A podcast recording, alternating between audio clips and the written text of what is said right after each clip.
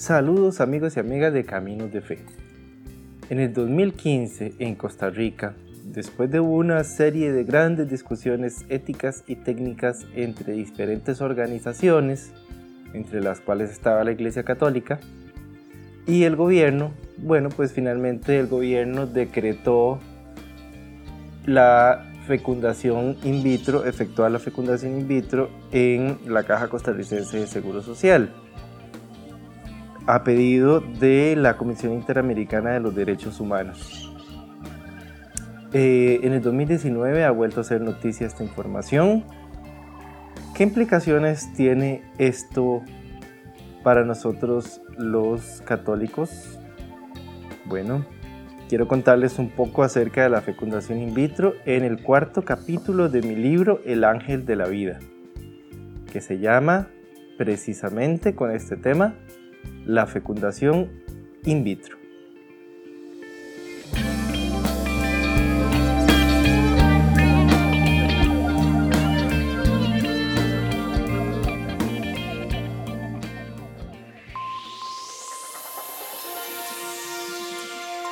Ministerio Católico Caminos de Fe. Evangelización digital por todos los medios modernos.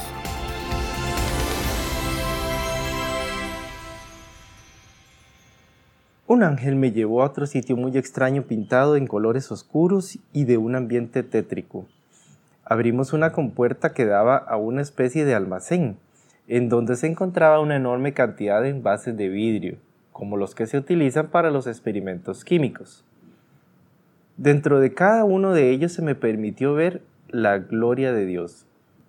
Cada uno de ellos contenía un ser humano viviente, congelado, en total, cientos o miles de personas y sus ángeles custodios velando por ellos y orando a Dios por su misericordia. Le pregunté al ángel que me acompañaba de qué se trataba eso que me estaba mostrando, y así me contestó. En ocasiones el hombre pretende tratar de igualar a Dios en su poder creador, forzando de manera artificial las cosas que deben obedecer enteramente a su voluntad, cuando eso sucede es que tenemos tragedias como las que observas aquí. Desde hace algunos años, por medio de la tecnología, se desarrolló un procedimiento que se llama fecundación in vitro, por la cual se crean seres humanos de manera artificial, realizando en el laboratorio aquel momento milagroso del inicio de la vida que te mostré al principio. Pero si se trata de crear una vida, ¿no debería verse como algo bueno para la humanidad? En especial para las familias que no pueden tener hijos? Eso podría parecer cierto, pero es necesario conocer lo que realmente sucede y que tienes ante tus ojos. No comprendo lo que veo. ¿Son personas en tubos de ensayo? Cuando un óvulo es fecundado, aún de manera artificial, Dios permite que desde el primer instante sea una persona humana real y completa. Por su gran poder infunde la vida y un alma inmortal, porque el ser humano por sí mismo no puede crear vida. Sin embargo, por las limitaciones de la técnica, las personas que realizan este procedimiento extraen varios óvulos de la madre y los fecundan, pero usualmente implantan solo dos, es decir, de todas esas vidas que ayudaron a crear, solo a dos le dan la oportunidad de desarrollarse en el vientre de la madre. ¿Y qué sucede con el resto de las personitas? Lo tienes ante tus ojos, respondió el ángel.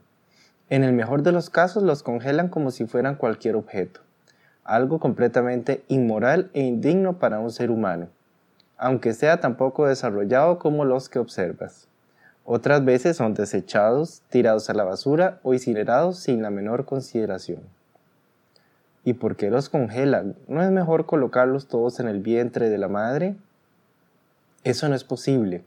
Si eso se hiciera, habría muchos partos múltiples que son muy riesgosos para los bebés y para la madre. Algunas personas que han hecho su juramento como médicos sí lo hacen, poniendo al cuerpo de la madre a luchar contra sus propios hijos, y asumen que la mal llamada selección natural se encargará de desarrollar los niños que el cuerpo considere que pueden llevar a plenitud.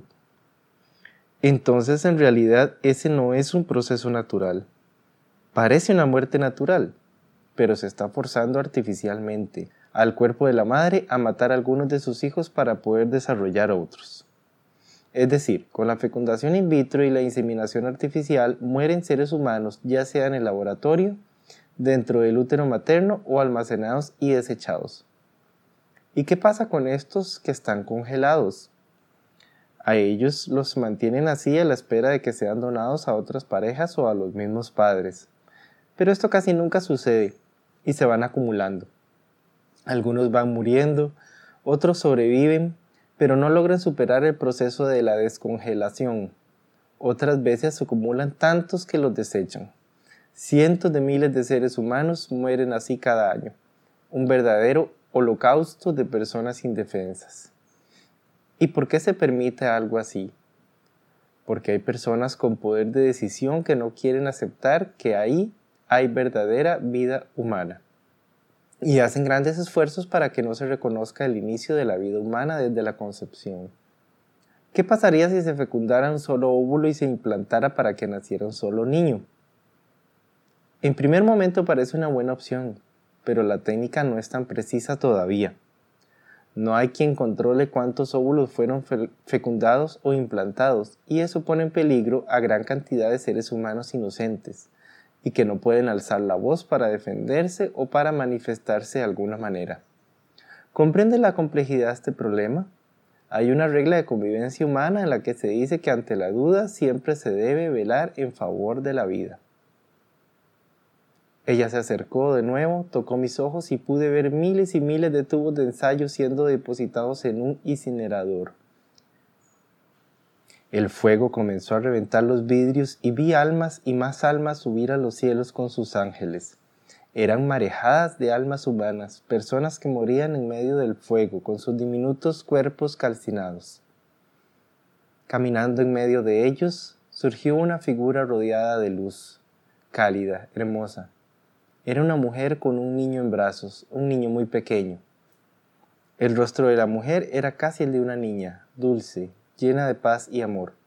Con una mano sostenía al niño, mientras con la otra ayudaba a elevar las almas al cielo. Se acercó un poco a mí y con una voz entrecortada por el dolor y una lágrima en la mejilla me dijo, suavemente y con ternura, Cuida a mis hijos, por favor. Ayuda a salvar a mis hijos. Con su mano descubrió el rostro del niño y caía a la par del ángel de la vida, que ya estaba de rodillas alabando sin parar. Jesús alzó su pequeña mano y con la señal de la cruz nos dio la bendición. Usted está escuchando el podcast Caminos de Fe.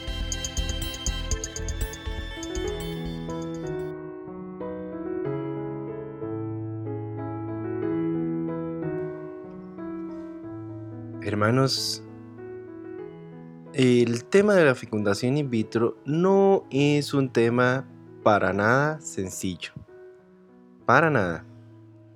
Lo que sucede aquí principalmente es que nosotros podríamos o deberíamos alegrarnos de, la vida, por supuesto, de una nueva vida, un nuevo ser viviente, un nuevo niño que llega a, alegrar una familia que lo ha esperado con ansias y con amor. Bueno, desde ese punto de vista, ciertamente debemos alegrarnos.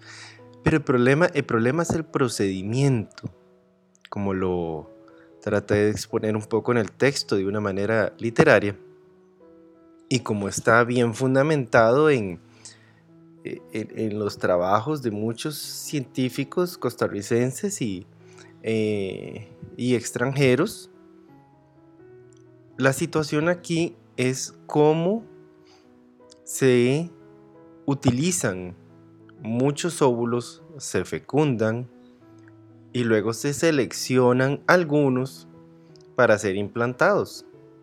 Es que ese es el punto, ¿verdad? Porque, porque el problema es, bueno, ¿y qué pasa con los que no están seleccionados para ser implantados? ¿Se desechan? ¿Se congelan? ¿Se incineran? ¿O se fuerzan a una selección natural que evidentemente no es natural? es artificial. Porque si usted fuerza del vientre de la madre a seleccionar entre, entre seis óvulos fecundados, ¿cuáles dos quedan? Puede que sí pase, puede que no pase. Y al final de cuentas, está usted forzando la muerte de unos seres vivientes.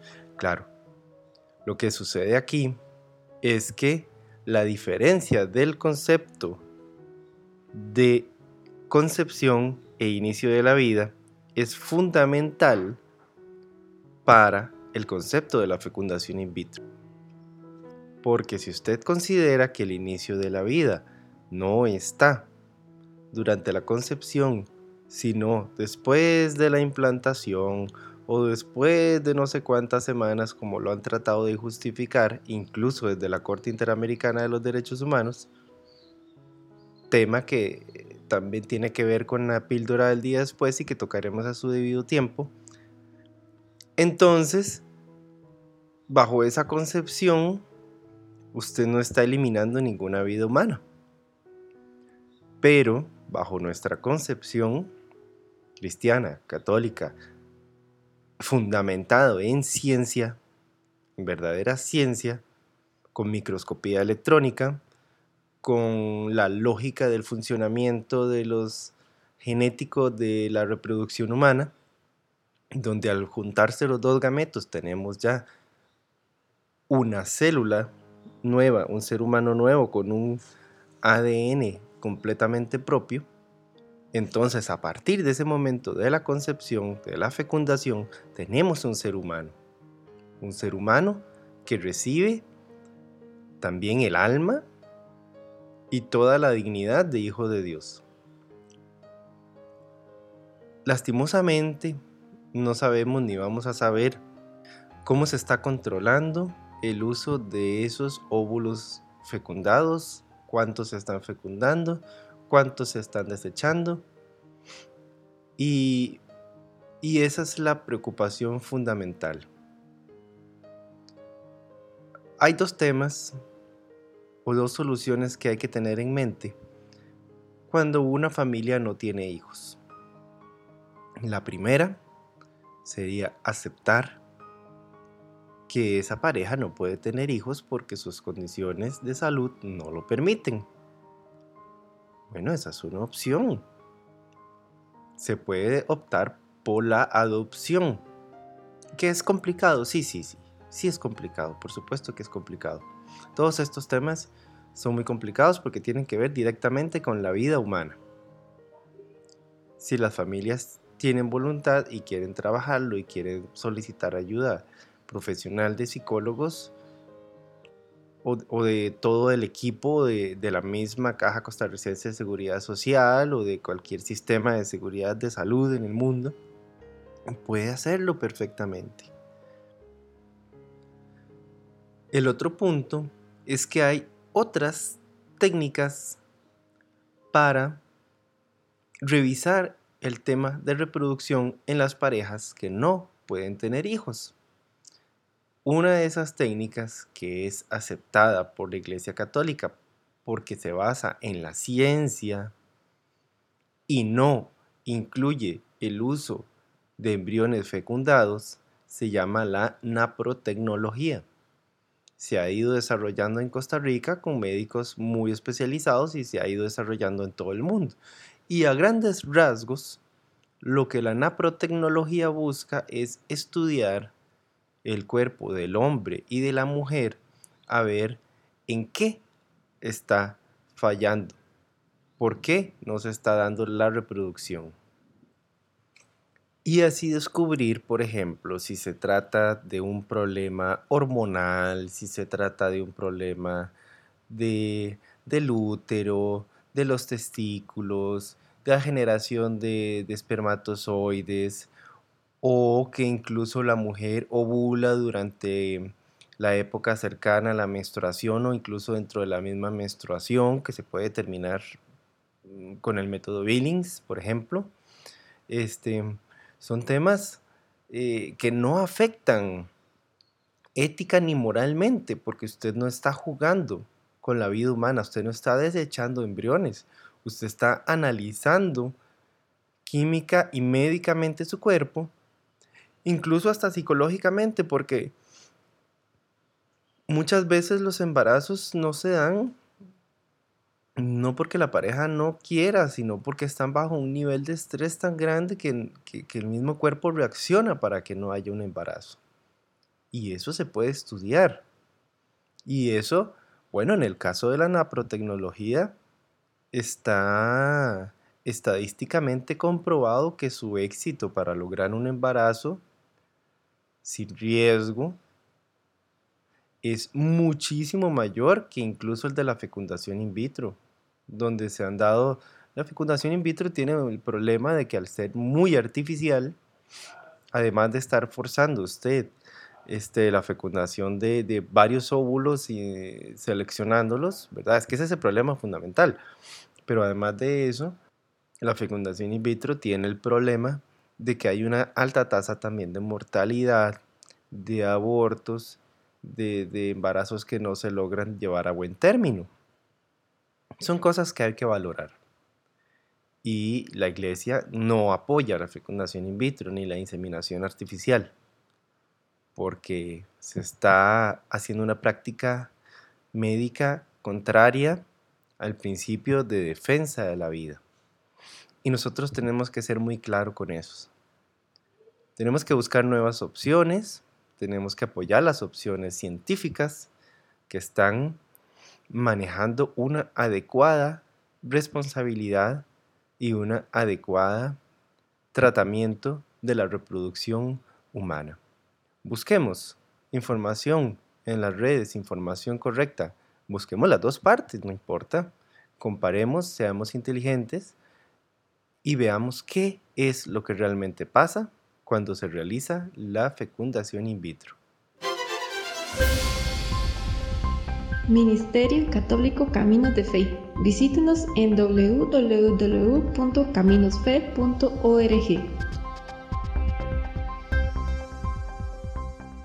Muchas gracias por acompañarnos en este podcast, en este nuevo episodio sobre la fecundación in vitro.